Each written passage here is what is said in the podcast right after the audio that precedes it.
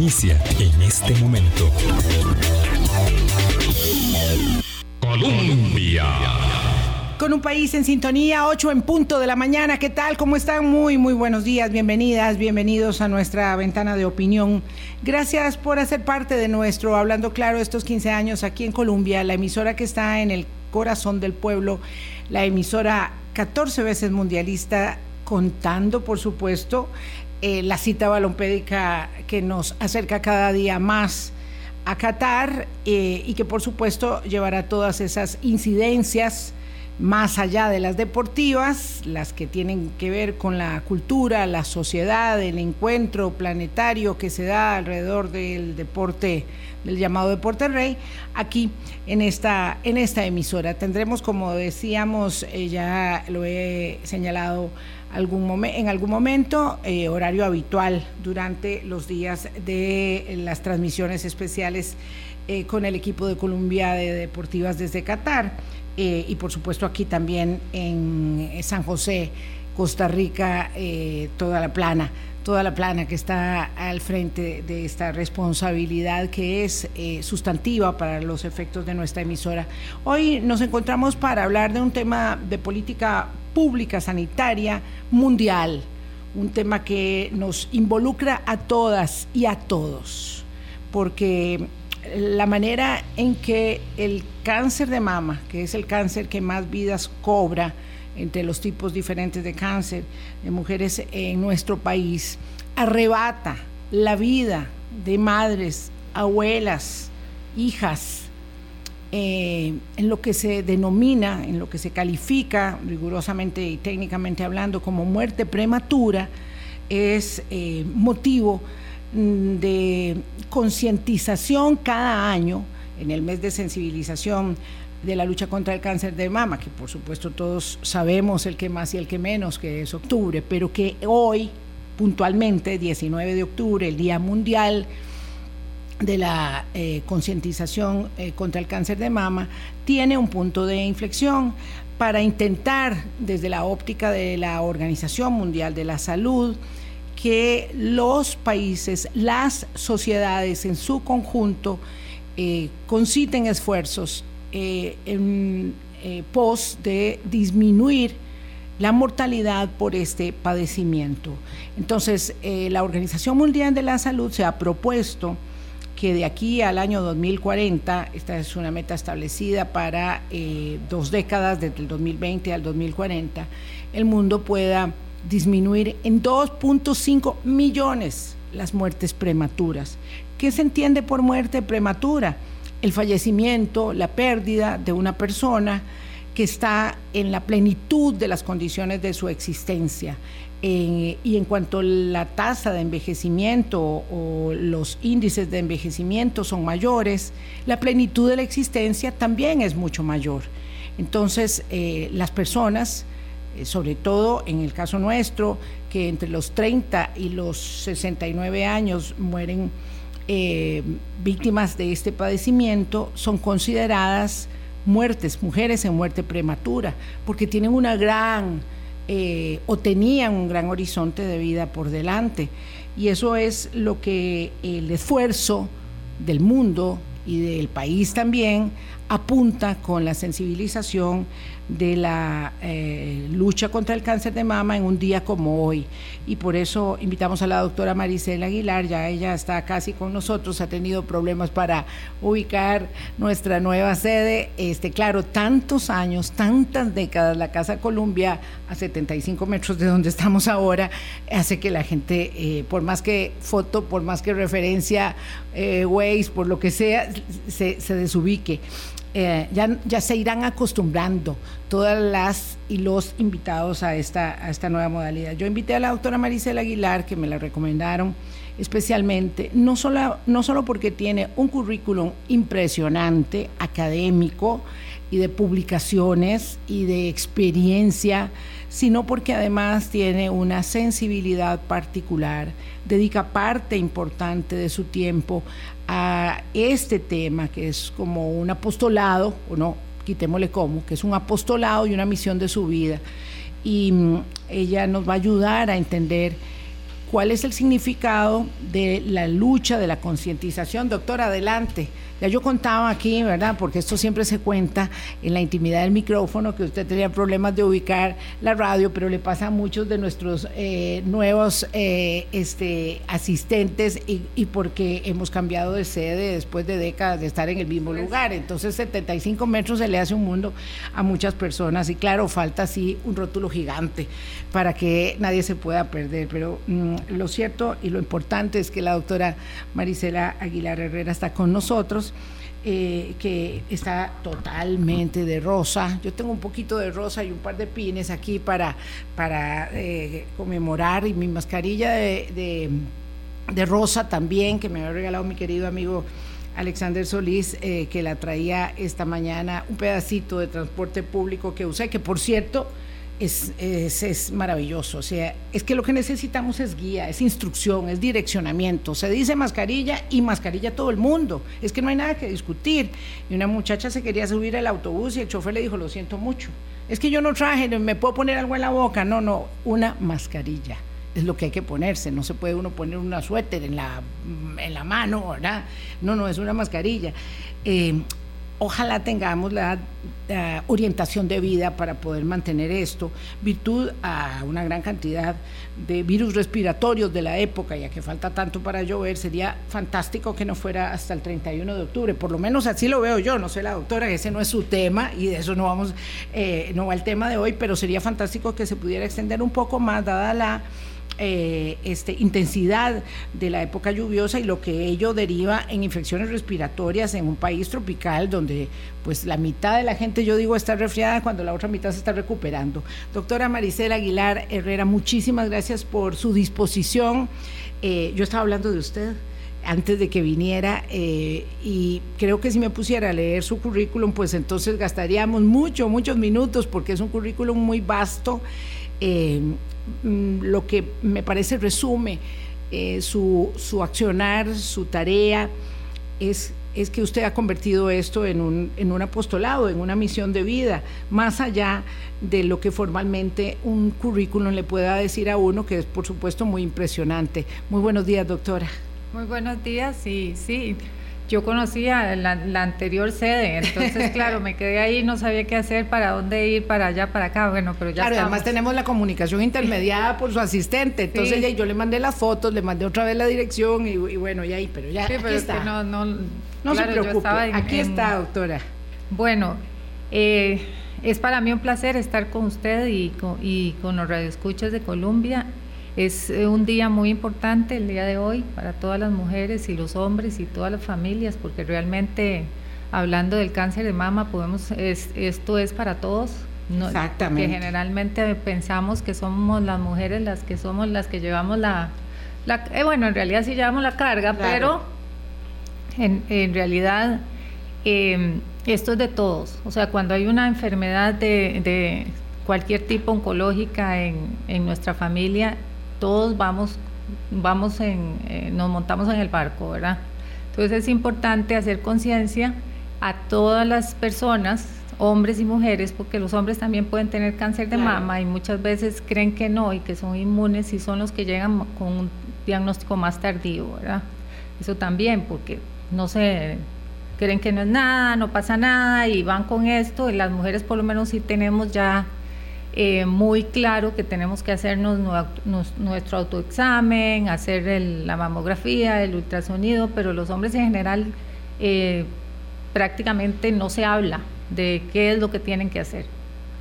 Doctora, entre los diferentes tipos de cáncer que todos eh, entendemos, digamos, el que sabe poco, que es que hay una multiplicación anormal de células en el cuerpo de un momento para otro, ¿Qué es la particularidad que entraña el cáncer de mama y por qué entre los diferentes tipos de cáncer es el que más afecta a las mujeres? Por lo menos en este país es así, pero en muchas otras naciones del mundo. En realidad sí, es el cáncer más frecuente en, el, mundo, en las mujeres. Y de hecho es el que más mata mujeres también alrededor del mundo. Igual en Costa Rica, nosotros tenemos una estadística muy similar a los países este, de primer mundo, ¿verdad? Con respecto a este tema. Ahora, ¿Qué es lo que pasa? Generalmente el cáncer de mama está muy ligado a toda la parte hormonal. Algunos no, algunos están relacionados con una parte genética donde uno tiene una propensión genética a desarrollarlo.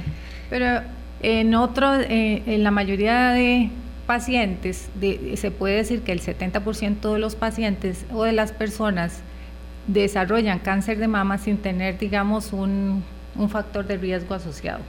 Se ha hablado mucho de los factores externos y también de, este, las hormonas, no necesariamente que yo me las tome, estoy hablando de las hormonas como tal, porque los cánceres de mama es muchos comen hormonas, hormonas femeninas que son los estrógenos y la progesterona.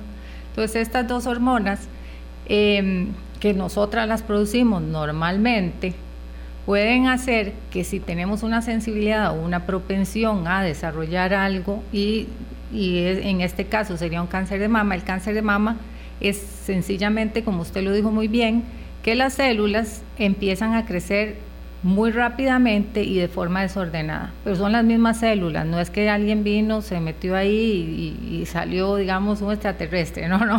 Sale un extraterrestre porque uno se imagina que el extraterrestre es así de feo, pero no, no es así, ¿verdad? O sea, nosotros mismos hacemos que esto suceda. Producimos. Exactamente. Ahora, ¿cuál es el problema? Que no sabemos por qué. Al final, o sea, puede ser que sí tomamos hormonas y eh, consumimos cierto tipo de alimentos.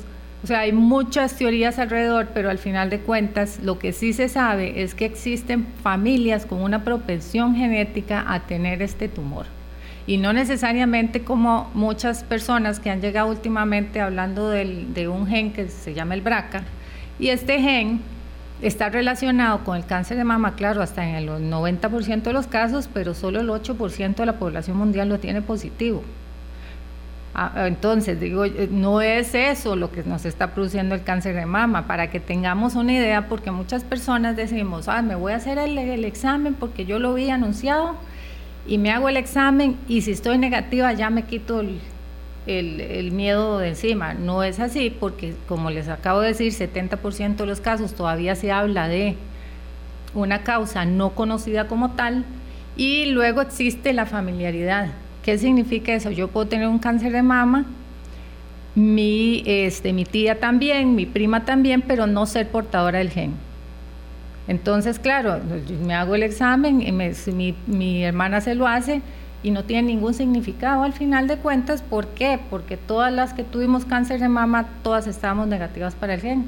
Entonces, ¿qué significa eso? Que yo tengo una propensión familiar a desarrollar ese tumor.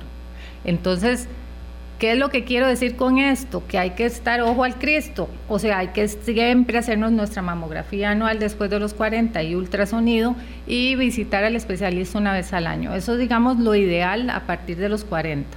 Ahora, si nosotros tenemos familiaridad, lo ideal es a partir de los 20 años estar haciéndonos ultrasonido este, y después de los 25 en algunos casos inclusive hacer mamografías y todo. Esto va a depender del especialista, pero de que tenemos que ir donde un especialista eh, o un especialista es muy necesario. Mm, vamos a ver, doctora, aquí usted está introduciendo un elemento y ahorita vamos a ir desgranando poco a poco para que no se preocupen porque ella obviamente utiliza una serie de términos que, que no están, digamos, en la, en la familiaridad nuestra, pero es que va eh, eh, estableciendo algo, ¿verdad? Usted habla de la relación con el especialista como si yo dijera, bueno, y mañana voy a ir a hablar con la doctora Marisela ahí en la caja, usted no está en la caja, pero eh, este, para, para ubicarnos, este, y le voy a decir a mi ginecóloga en cabeza, especialista, ¿verdad?, en senología y en mamas y tal, que, que, tal si me hago el examen, si no me lo hago. Pero eso no es lo que ocurre. Es decir, esa no es la generalidad. Entonces, la inmensa mayoría de nuestras mujeres, de nosotras, no vamos a ginecólogo todos los años. Eh, y cuando vamos a la consulta externa, probablemente vamos donde un médico general, ¿verdad? Y luego está esta otra presunción de que antes de los 40 yo ni una cosa ni la otra, ¿verdad? Ni, ni, la mamografía y antes de los 50 ni la gastroscopía, ni antes de los 60 la conoroscopía. Es decir, uno dice, bueno, esto va a pasar después. Entonces, número uno, esto digamos, como no puede estar eh, depositada mi confianza en que yo voy a ir donde la doctora Marisa Aguilar y ella me va a orientar, qué es lo que yo, qué es lo que mi familia, mi círculo familiar, mi grupo de amigas y amigos debemos entender de una sensibilización como esta, donde en el, yo diría, 90% de los casos, las cosas son a partir de lo que yo haga, de lo que yo pueda hacer con mis recursos, porque no tengo el especialista hasta que ya tengo el diagnóstico, probablemente. sin embargo, sí, existen varias fundaciones, entre esas está Fundeso y Fundeso ayuda a las mujeres a hacerse su mamografía de ultrasonido y verlo por un especialista. Inclusive tienen becas del 100%, algunas veces hay que, se pagan creo que 100 mil colones, otras se pagan 20, o sea, depende del estudio que le hagan de, este, de posibilidades económicas, la persona puede pagar más o menos o no paga nada. Claro. ¿Verdad? Entonces, yo digo que si existen este tipo de, de organizaciones, vale la pena utilizarlos. ¿qué, significa eso? Que no hay excusa para decir que no, no podemos hacerlo. O sea, yo trabajo también, yo también les ayudo a Fundeso y hay muchos especialistas de, de oncología que hacemos, que hacemos nuestro trabajo en ese, en ese sentido.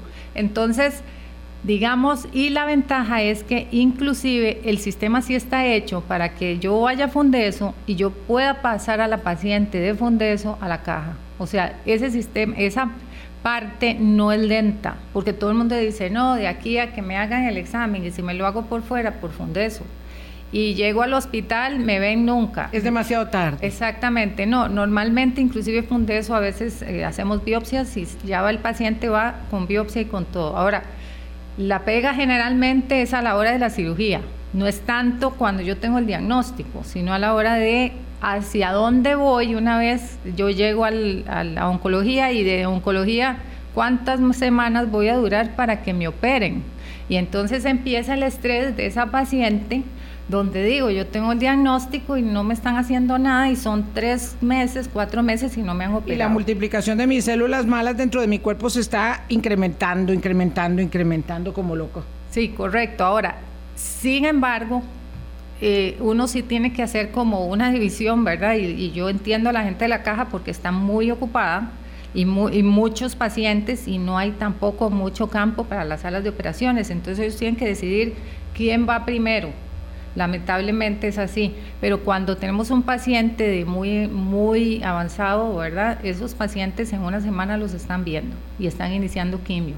O sea, aquí eh, yo no a pesar de todo lo que se diga del sistema sanitario público, a mí me parece que es maravilloso y si podemos utilizar este tipo de ONGs para nuestro beneficio hay que utilizarlas. O sea, no podemos decir, no, es que de por sí me van a ver ahí, nunca voy a llegar a ningún lado. No, no, sí.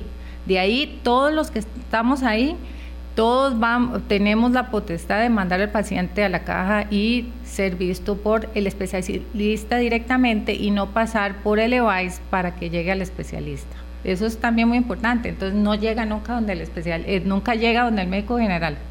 La caja sí tiene un programa de, de, de, detección temprana. Lo que pasa es que esa detección temprana va a ser, es de cada dos años y es a partir de los 50 años. Exacto. Entonces tenemos una brecha de 10 años donde tenemos que nosotras mujeres ver, eh, cuidarnos. Y, para, y tenemos las ONG, entonces utilicemos todo el sistema que existe para no decir, bueno, es que yo me esperé mucho porque es que no me podía hacer la mamografía porque no tenía plata. O sea. Doctora Maricela Aguilar, ya usted llegó al punto donde yo tal vez porque no planteé adecuadamente la inquietud y hay que hacer, hablando claro, muy preciso, quería que llegáramos. Es que hay un asunto de información y de sensibilización para actuar yo mismo, yo misma, ¿verdad? Respecto de la auscultación de mi cuerpo, la eliminación de algunos mitos eh, o algo muy humano, que es el temor a saber que tengo. Es decir, esto es contradictorio en la naturaleza humana, pero es tal cual. Como yo estoy sintiendo algo que no es normal y tengo mucho miedo que me digan que sí, que es, que es, ¿verdad? Eh, y esto nos pasa con cualquier cosa. A usted le duele la cabeza, a unas más personas más que otras, le duele la cabeza o tiene, bueno, como yo, problemas en la columna. Entonces uno dice, mm, no sé, voy a ir la otra semana, voy a ir la otra semana y pasa el tiempo y no voy porque, porque lo que pasa en el fondo es que si tengo la información, si soy consciente, pero tengo mucho miedo. Y hay quienes, lamentable y dolorosamente, no tienen la información tampoco todavía hay muchas mujeres que están en una condición de tal sojuzgamiento, de tal limitación, eh, de tal eh, carencia, en tal obligación familiar de vida, de cuido de los demás, que no se pueden cuidar ellas mismas o que entendieron que ellas eran su última prioridad en la vida. Entonces, Voy a hacer una pausa, doctora Maricela Aguilar, para que podamos hablar un poco de eso, de lo que nos corresponde en el círculo familiar, en el círculo comunitario. Ya usted está ubicada en un lugar donde están recibiendo personas que tienen problemas, que tienen problemas, pero ¿qué pasa antes de que el problema aparezca? Para que no aparezca o para tratar de que cuando aparezca sea tiempo. 821, ya venimos. Colombia.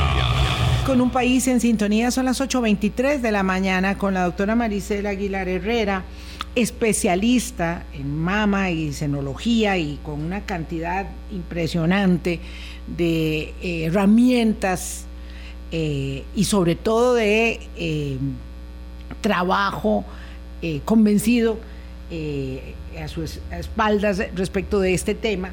Conversamos esta mañana en el Día Mundial de la Concientización respecto de la lucha contra el cáncer de mama. Doctora, un eje sustantivo de esto tiene que ver con cómo las mujeres sostén, ¿verdad?, eh, de la célula familiar comunitaria de una sociedad eh, podemos ubicarnos en el centro de la cuestión para que podamos entender con muchos recursos o sin recursos que de nuestra eh, salud, de esa circunstancia de la muerte prematura que implica el cáncer de mama, eh, depende eh, nuestra propia realización en primer lugar, por supuesto, nuestra plenitud, pero también la de todo el conjunto de la, de la familia. Y cómo los hombres tienen que aprender tanto sobre esto también, no solo porque también les puede dar, sino porque en general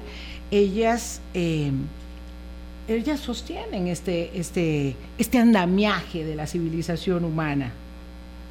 Sí, eh, eso es una de las cosas que uno sabe y uno como mujer entiende muy bien lo que es poner primero a los hijos, al esposo, a la mamá, al primo, al tío. O sea, si le toca cuidar a alguien, cuidar a alguien y uno se queda siempre de último. Eso, me pasa a mí, creo que nos pasa a casi todas las mujeres que, somos, eh, que tenemos eh, familia, ¿verdad? Y las que no también. Yo creo que siempre estamos pendientes de alguien Siempre estamos, y los últimos somos nosotros. No sé si es una cuestión ya hasta inclusive de hormonal o genética, ¿verdad? Porque ya... Antropológica, social, cultural, etcétera. De todo un poquito, un poquito, porque inclusive se han hecho estudios con respecto a la, forma de actuar independientemente de, la parte eh, socio, social y todo esto, y las mujeres tendemos a hacer eso.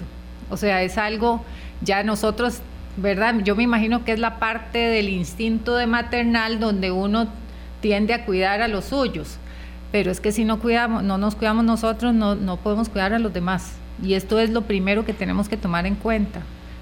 tenemos que estar sanas para que el entorno familiar esté sano también, porque en el momento que se enferme, y eso es, puede ser cualquiera, pero la, la mujer como tal, que es cabeza de familia, sobre todo, es la que maneja absolutamente todo en esa casa.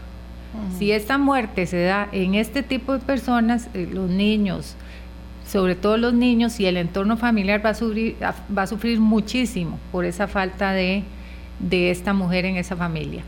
Entonces, lo más importante es hacer conciencia de que una vez al año tenemos que irnos a revisar. Y ya les digo, busquemos fundaciones si no tenemos posibilidades, pero el EVAIS también lo hace.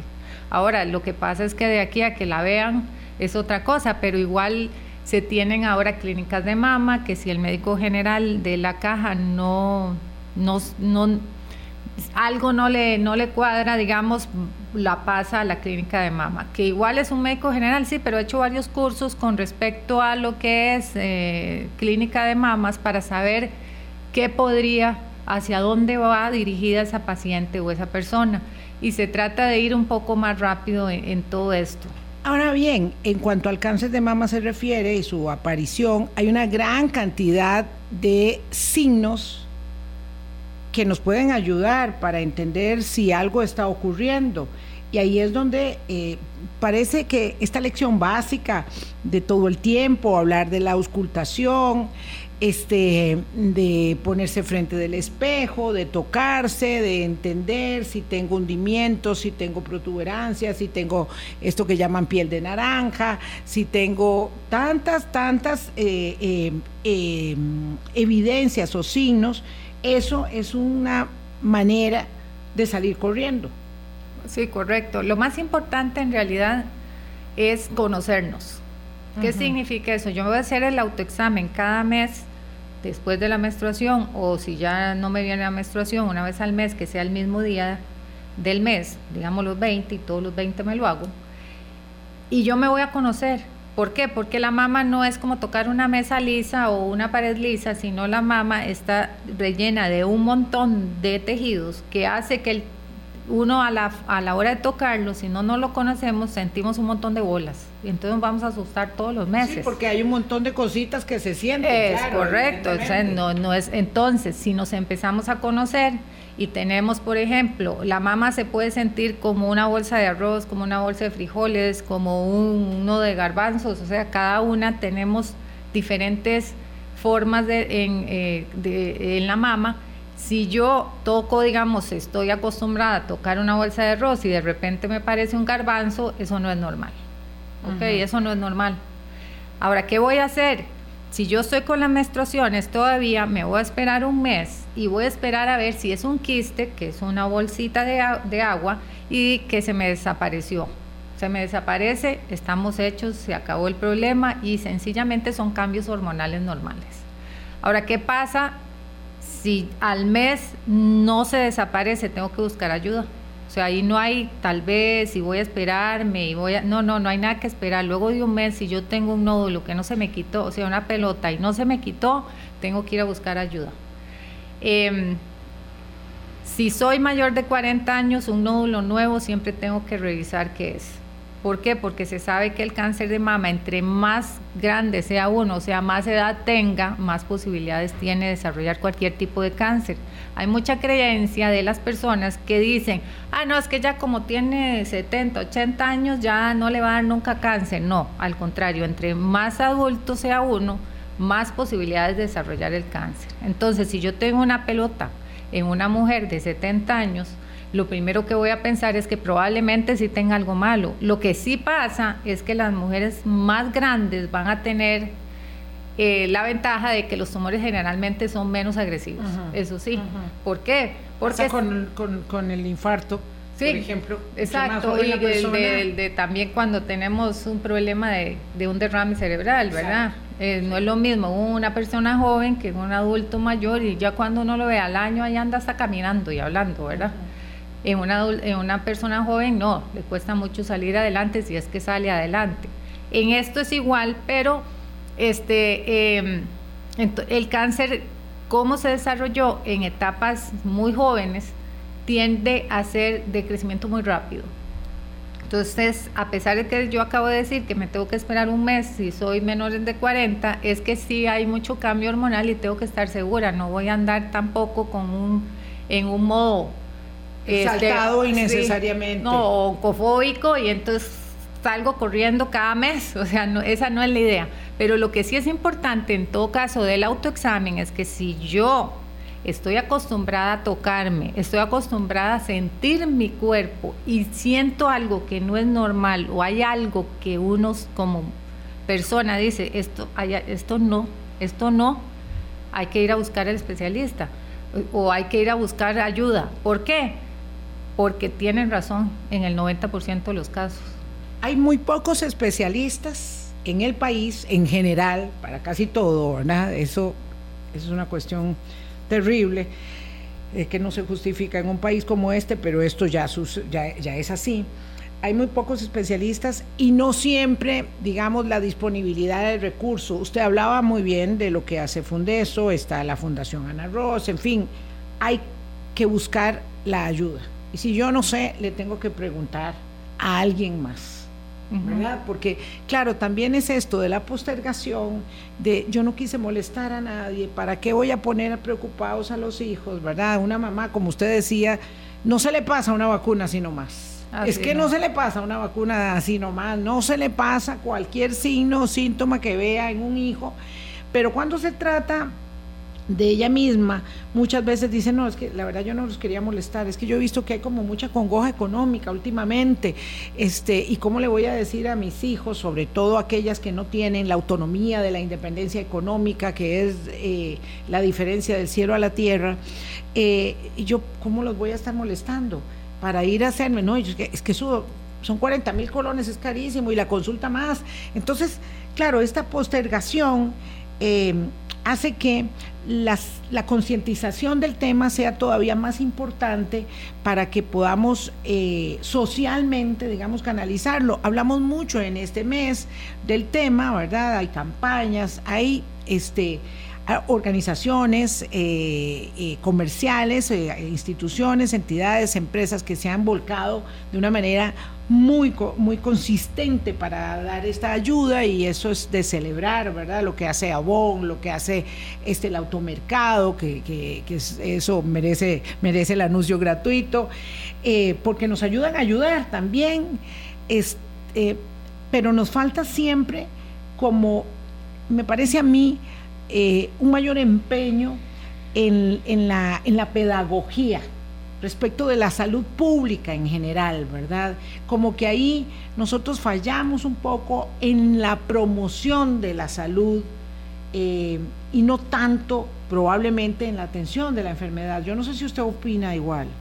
Sí, lo que pasa es que eso es a nivel mundial y, es, y, y está muy relacionado con la, el, el miedo que tenemos hacia una enfermedad, de, que nos den el diagnóstico de una enfermedad maligna. Y eso es a nivel mundial. Les digo, 25% según los números mundiales de las mujeres no se quieren revisar, eh, solo se revisan. O sea, un 75% de las mujeres a nivel mundial no se hacen el autoexamen porque les da miedo. O sea, eso es entonces, no estamos hablando que es que nosotros los costarricenses somos, unas malas portadas. exacto. ¿Verdad? No, de hecho, aquí se ve más que el paciente se, se, se, se, hace el autoexamen cuando uno pregunta y toda la cosa. En países de primer mundo muchas veces le dicen yo la única vez que me, yo no me toco, para eso vengo aquí una vez al año. ¿Sí? Entonces hay que... ¿Hay eh, algún tabú con el propio cuerpo? No, yo creo que es una cuestión. A de que las mujeres nos martirizamos mucho con el cuerpo que tenemos. Bueno, eso sí. Si estamos muy gordas, si estamos muy flacas, si somos lacias, si somos crespas, eh, altas demasiado o muy bajitas. Este, este, esto es otra cosa que es seria también, ¿verdad? Que sí, claro, una flagelación permanente y unos cánones de belleza y todo esto, eh, pero hay tabú para tocarse. Sí, también, sí existe, pero creo que más está relacionado con el miedo. No quieren, porque lo que le dicen a uno es que me da horror sentirme algo, pero tenemos que entender que la mamografía es anual, el examen es, es todos los meses. Y la ventaja que tenemos es que hay tumores de crecimiento muy rápido, que es nosotros, que hace la diferencia en cuatro meses y no en un año.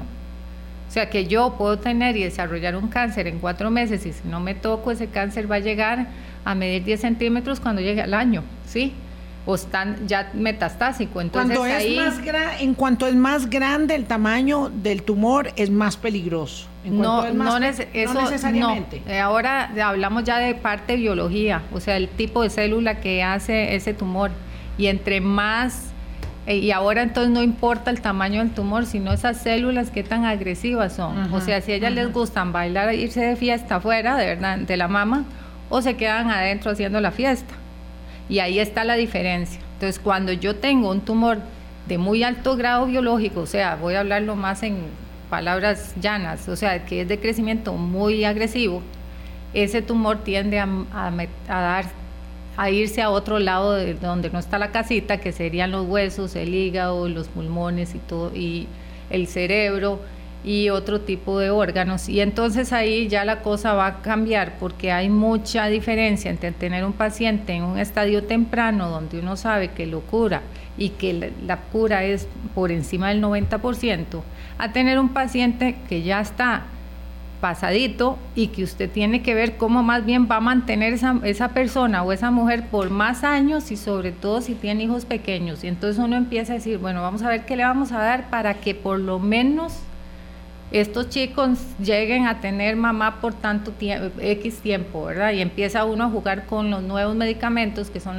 toda la terapia biológica, para cierto tipo de eh, cánceres que uno podría hacer que el paciente por lo menos dure unos añitos más para que pueda tener un, yo digo que una despedida mejor, o sea, suena muy duro lo que estoy diciendo, pero al final eh, tienen tiempo para poder no sentir esa, de repente esa falta de, su mamá, si no uno puede, y hay eh, terapias con respecto a esto, de ir desarrollando todo un sistema en la casa para ir despidiéndose y despidiéndose de su familia, ¿verdad? Y de sentir que uno los está dejando bien, porque es que lo peor que uno le puede pasar es que sencillamente le den un diagnóstico y a los tres meses ya usted ya no esté, o sea, esa familia sí queda totalmente devastada, pero si yo tengo la posibilidad de vivir unos años más, eso me hace la diferencia en poder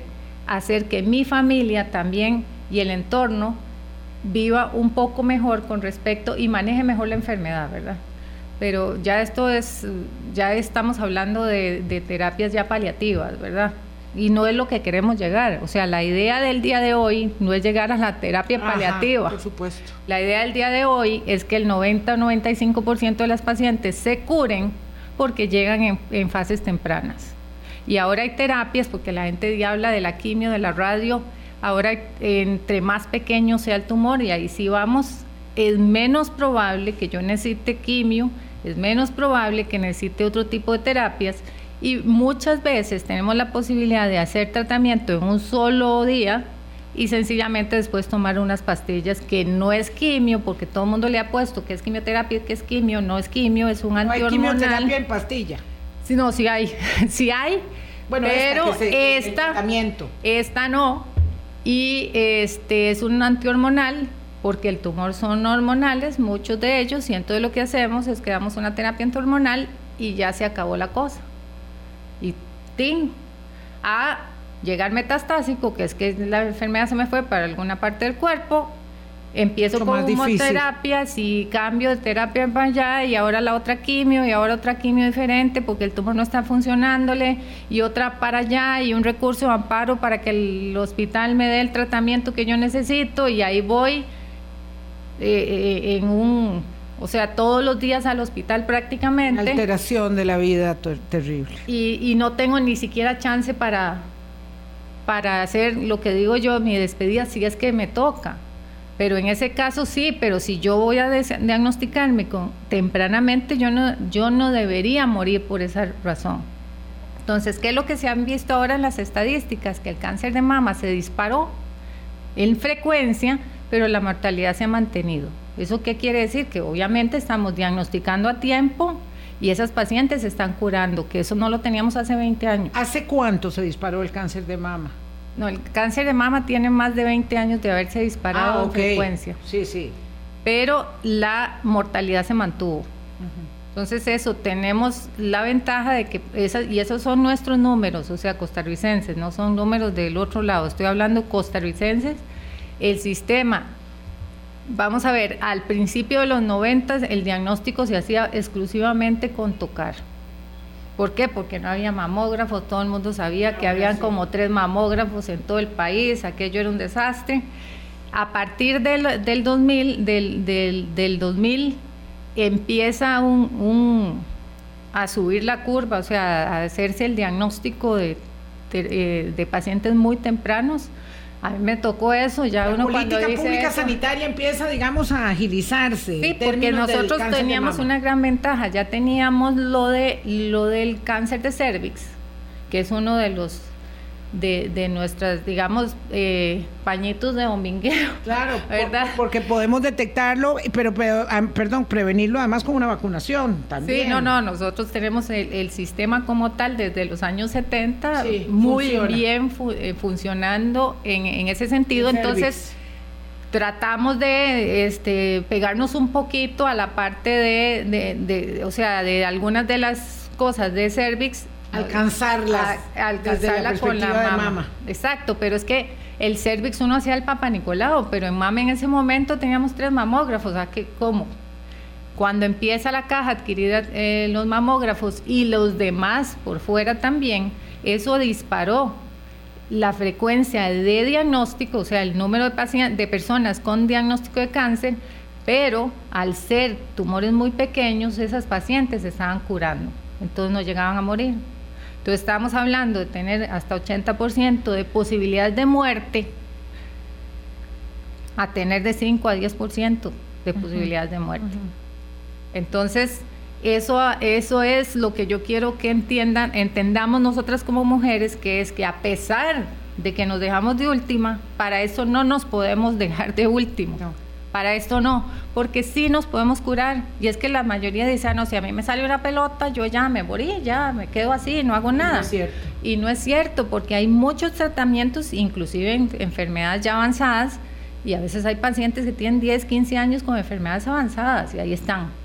Entonces, no podemos, digamos, decir, no, no voy a hacer nada al respecto, pero sí, este, quitarnos el miedo, ponernos de frente, por lo menos eh, en este sentido, y que sea, bueno, nos vamos a hacer Papa Nicolau, porque si uno pregunta, la gran mayoría sí se hace el Papa Nicolau. O sea, entonces uno dice, bueno, ok, se hace el Papa Nicolau, pero no se hace en la mamografía porque no quieren o les da miedo. Entonces uno no lo entiende bien si este, claro, como estamos hablando de los años 70 y ya ahora 50 años después estamos diciendo... Asimilación. Ya, ya la, gente lo ve como lo más, irse a lavar los dientes. Exacto.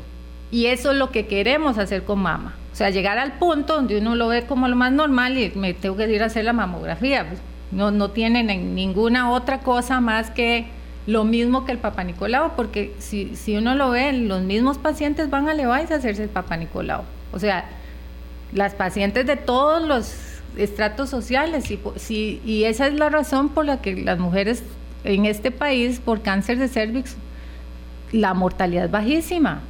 Existe mortalidad, pero la mortalidad es bajísima porque se cura, eh, o sea, uno las diagnostica con este eh, anterior eh, estadio muy en estadios tempranos o precancerosos y entonces ya está, se le acaba uno el, el problema y eso no lo no sé por, no sé realmente cuál es la razón de que las mujeres todavía no hemos interiorizado, así como me hago el Papa Nicolau, me hago la mamografía. Los senos tienen una importancia capital en la historia de la civilización y una importancia determinante en la historia de la realización de una mujer. Eh, son la fuente de la alimentación, son la fuente también de la, de la, de la digamos, la, que en, en, algún sentido refleja el tema este de la belleza, de acuerdo con los cánones a lo largo de la historia. En fin, los senos tienen un peso determinante en, en la civilización, no solo para las mujeres, sino en su conjunto. Y quién sabe, cuántas cosas nos falta mucho todavía aprender respecto de esto, pero lo cierto es que hay que escuchar eh, aprender y entender, ¿verdad?, cuánto es valioso esto. Voy a hacer una pausa y hago un par de comentarios que tengo aquí en la, en la plataforma, 846. Colombia. Con un país en sintonía 849, quiero hacer un par de apuntes a don Pedro Torres, que siempre tiene la consideración de enviar un, un lema que a mí me encanta, que es gracias por fortalecer nuestra democracia eh, no, no lo ignoramos. A veces me cuesta un poco estar atendiendo el programa y atendiendo las, lo que me está diciendo el invitado o la invitada para, pues, para repreguntar en consecuencia, pero yo realmente valoro mucho ese saludo habitual de don Pedro Torres y Lama y don Carlos Araya, a ver si le podemos ayudar, doctora Maricela Herrera, eh, Aguilar Herrera, que no es, trabaja en la caja, ¿verdad? Eh, pero que conoce muy bien el sistema, por supuesto, y que se ha dedicado a, la lucha contra el cáncer de seno. Eh, Don Carlos Araya me cuenta que hace cuatro meses le hicieron a su esposa una mamografía porque le había aparecido un quiste.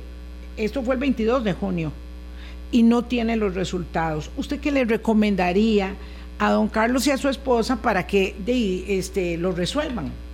Lo primero ahora, con el ataque cibernético, les voy a decir que muchos exámenes se perdieron. Entonces, lo primero que le diría es que vaya a preguntar si, es, si existe. Si está su examen. Si, si, existe. Ahora, el otro problema que está es que como ahora todos esos exámenes quedaron ya no digitales, sino eh, digamos, hace como lo hacíamos hace 20 años. Sí, sí, a mano, a pie. exactamente. La lista para que le den el resultado de ese reporte está a uno o dos meses, y si no más, porque hay mucho, mucho acumulado. Uno no se puede, digamos, confiar en decir si fuera grave el resultado ya se lo hubieran comunicado y si es bueno, tal vez por eso no lo han llamado. No, no. Ahorita hay no, que, no, confiarse en no eso. es que lamentablemente eso sí lo hubiera dicho hace, tal vez antes del ataque cibernético, pero ahorita, ahorita no, porque lo que hay es un montón de rezago. Ok, él va con su esposa o ellos van y le, eh, le dicen, sí, su examen está aquí, pero no se lo hemos notificado, se lo pueden notificar ahí mismo si él va y sí. adelanta la gestión Sí, perfectamente. Pues sí mejor que vaya, haciendo. don Carlos, mejor vayan y después. Y si no, que busque a Fundeso. Y si se perdió, las... claro, que vaya a Fundeso y que se haga la mamografía. Pero si ellos sí están haciéndolo, si se le perdió de una vez, le dicen, venga cuando quiera y se lo hacemos de una vez. O sea, la caja como tal. También. También. Aunque tenga hablando... esa lista de espera que van a. El problema a, es el que diagnóstico. Están diseñando el plan. Conste, yo pregunté a la caja a Antier si tenían un resultado del tema de las listas de, de espera para las mamografías, y me dijeron que el plan lo están diseñando. Lamentablemente, digamos, se anunció primero que se iba a hacer antes de tener el plan. Entonces, claro, hay una gran expectativa. Doctora, me quedan tres minutos. Yo quiero. Eh, mmm, vamos a ver un llamado para los hombres y para las mujeres, para los hijos, ¿verdad? Para los compañeros eh, y para nosotras mismas también. A veces, mmm, si un hijo hay que llevarlo al dentista, hay que, todo el tiempo hay que estar en esto, ¿verdad? Eh, no hay problema, pero después dicen, ah, no, es que eso cuesta muy caro, mejor no, no, veo que hay mucho gasto en la casa, mejor no lo hago, o eh, la verdad es que yo no quiero molestar porque veo que es, estamos todos estrujados. Eh, y me voy dejando de última. ¿Qué, qué, qué es lo que usted me decía que, que, me pareció muy interesante? Que los esposos se están poniendo y diciendo, tome, aquí está la plata, vaya. Claro. Sí, sí, es que lo que tenemos que hacer es concientizar, concienciar Concientizar, sí. Al, a, los, a, la, a la parte masculina. Ajá. O sea, suena muy raro, pero es que así es. Y decirle, mamá, tome, aquí está y la voy a llevar. Si tenemos la posibilidad, ¿verdad? Porque si esperamos, le damos la plata, esa mamá o esa persona va a decir, ok, es que fulanito necesita los dientes, como lo estábamos hablando, o necesita tal cosa. Entonces termina uno agarrando esa plata para usarla para otra cosa y no para lo que es para uno. Y eso es así para todas nosotras. O sea, uno de igual lo vuelve a poner de, de, de segundo y dice, bueno, Tome es que... un certificado, regalo, sí. mamografía y ultrasonido. Exactamente. Tome. Y no hay forma eso de cambiarlo. Y eso, y esa es una de las formas. O sea, lo importante es hacer conciencia en los que están alrededor de que hay que llevar a su mamá, a su abuelita, a su hermana, a su este, tía, compañera. compañera. y llevarla a hacer el examen. Entonces, si, los si papás el, si ocuparse la... de sus hijas también, cuando, porque a veces, como usted decía, entre más temprano, porque ahora cada vez se ve más temprano. Sí, claro, ahora vemos mujeres jóvenes, 20, 25, ¿verdad? Lo que pasa es que esas mujeres más tempranas generalmente sí acuden, porque esas sí ya vienen con el chip. Exacto. Entonces yo digo que esas sí vienen ya con el chip incorporado y es increíble verlas en la consulta porque te, le dicen a uno, eh, sí, tengo una pelotita que está aquí, tiene tal forma, tiene tal cosa, o sea, le dan a uno casi el Google. El, el, el diagnóstico el, anticipado. Exactamente, ya, ya se leyeron todo el, Google y, y el, Wikipedia y todo lo demás pero la, los mayores de 50 nosotros todavía no, no, ya no tuvimos eso, eh, o sea, ya no está esto incorporado en nuestra en nuestro vivir. Muchas no somos nuestra propia prioridad. Exactamente. Yo creo que sí hay ya hay un cambio, sobre todo en las mujeres jóvenes, pero todavía queda toda esta brecha y esta, y esta gente mayores de 50 son los que tienen más propensión a desarrollar el cáncer. Entonces son los que deberíamos estar haciendo sus exámenes todos los años y deberíamos ayudarlo en el entorno familiar a ponerse de primeras por lo menos en esa en este en este tema. Muchísimas gracias, doctora Maricela Aguilar Herrera, por haber compartido con nosotros esta mañana una lección, un repaso eh, de sensibilización respecto del cáncer de mama que nos involucra, nos afecta directamente a todos. Gracias. Muchísimas gracias, gracias. Muy buenos días, gracias amigas, amigos. Hasta mañana. Pásenla muy bien, chao. Hablando claro, hablando claro.